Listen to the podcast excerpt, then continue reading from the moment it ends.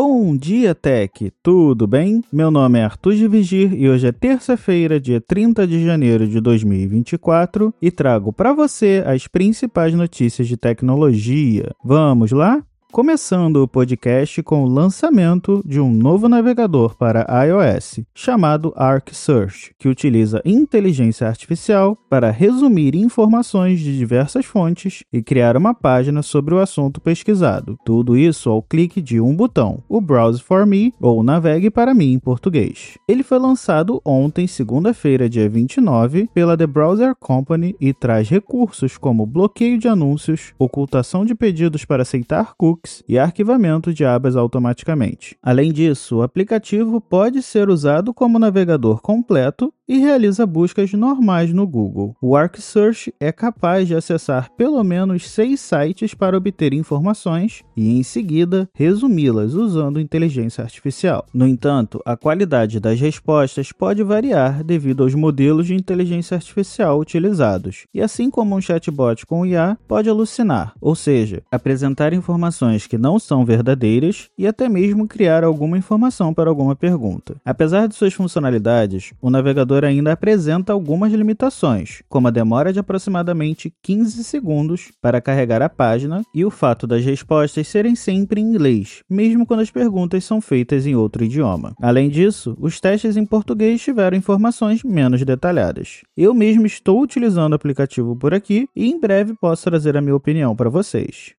E agora falando um pouquinho sobre óculos de realidade virtual, a Meta, a empresa dona do Facebook e Instagram, também está no mercado de headsets de VR e AR há algum tempo, com dispositivos da linha Quest 3. A companhia liderada por Mark Zuckerberg investiu 50 bilhões de dólares no conceito de metaverso, uma realidade virtual onde as pessoas podem interagir umas com as outras. No entanto, o metaverso ainda não decolou e os dispositivos da Meta representam apenas apenas 1% da receita da empresa. Porém, apesar deste cenário, segundo fontes ouvidas pelo The Wall Street Journal, a Meta está bem otimista com o lançamento do Vision Pro, o óculos de realidade mista da Apple, pois acredita que a entrada da maçã no setor poderá validá-lo e atrair ainda mais consumidores. A empresa quer se posicionar como a principal alternativa ao Vision Pro, oferecendo headsets mais baratos na faixa dos 500 dólares, visto que o óculos da Apple custa 3.500 dólares. Ao se posicionar dessa forma, a empresa de Mark Zuckerberg está fazendo algo similar com o que acontece entre a Apple e o Google no setor de smartphones, onde o Google é a alternativa mais acessível com o Android. Além disso, a Meta também espera que mais desenvolvedores criem aplicativos para os seus headsets, aproveitando a base de usuários da Apple. E já é possível, inclusive, ver alguns desenvolvedores criando interações similares às da Apple Apple utilizando os olhos e os gestos da mão para acessarem alguns itens na tela. E além disso, vem influenciando inclusive o pensamento da dona do Instagram sobre o futuro do Quest, que começa a inserir elementos de realidade mista no seu dispositivo. E ainda falando sobre a Apple, a empresa estaria se preparando para lançar novos produtos no final de março, entre eles o iPad Pro e o MacBook Air com o chip M3, de acordo com a newsletter de Mark Mark Gurman na Bloomberg. Os novos iPad Pro devem trazer novidades como telas OLED, câmera frontal no modo paisagem, teclado Magic Keyboard com base de alumínio, além de um novo Apple Pencil. Inclusive, referências a esses novos iPads foram encontrados na última atualização do iOS 17.4. O iPad Air deve ter uma nova versão com tela de 12.9 polegadas a um preço mais acessível. Já o MacBook Air deve manter o mesmo designer, mas com o novo chip M3, que inclusive já equipa a linha de MacBooks Pro. Gurman afirma que os novos iPads e o MacBook Air de 13 polegadas já estão em produção avançada no exterior e que a Apple planeja apresentá-los em um evento no final de março. Esses lançamentos devem impulsionar as vendas da empresa, que já liderou o mercado de tablets e notebooks em 2023.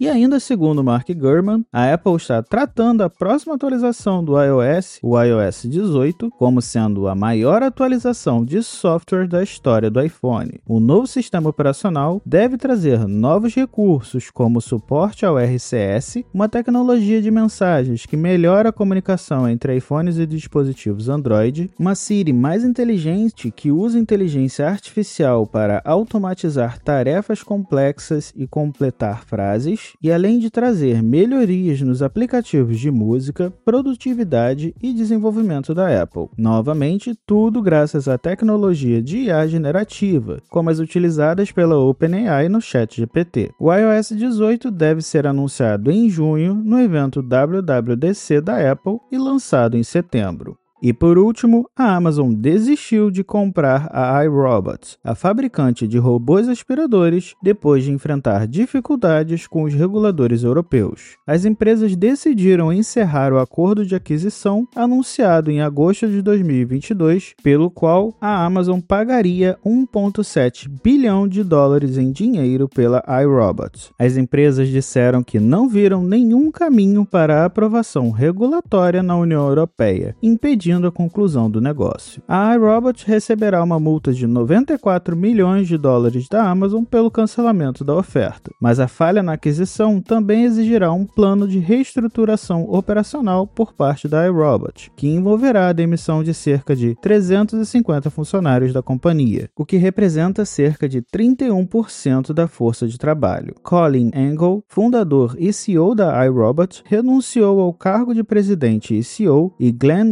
Wenston vice-presidente executivo e diretor jurídico da empresa, foi nomeado CEO interino. A Amazon e a iRobot afirmaram que estavam decepcionadas com o resultado, pois acreditavam no futuro dos robôs domésticos e nos produtos da empresa, que agradam os consumidores e resolvem problemas de maneiras que melhoram suas vidas. As empresas também disseram que a aquisição teria permitido investir em inovação contínua e redução dos preços dos produtos. Bom, pessoal, por hoje é só. Todos os links das matérias e dos produtos citados aqui estarão disponíveis na descrição deste episódio. Aproveitando, queria pedir que vocês continuem compartilhando o podcast, sigam na sua plataforma favorita e, se possível, deixem um review lá no Apple Podcasts ou uma avaliação no Spotify, para que assim o Bom Dia Tech chegue a mais pessoas. E para entrar em contato comigo é só me chamar no Instagram ou no Threads, no arroba Arthur Vigir, ou me mandar mensagem no Mastodon que deixarei o link aqui na descrição.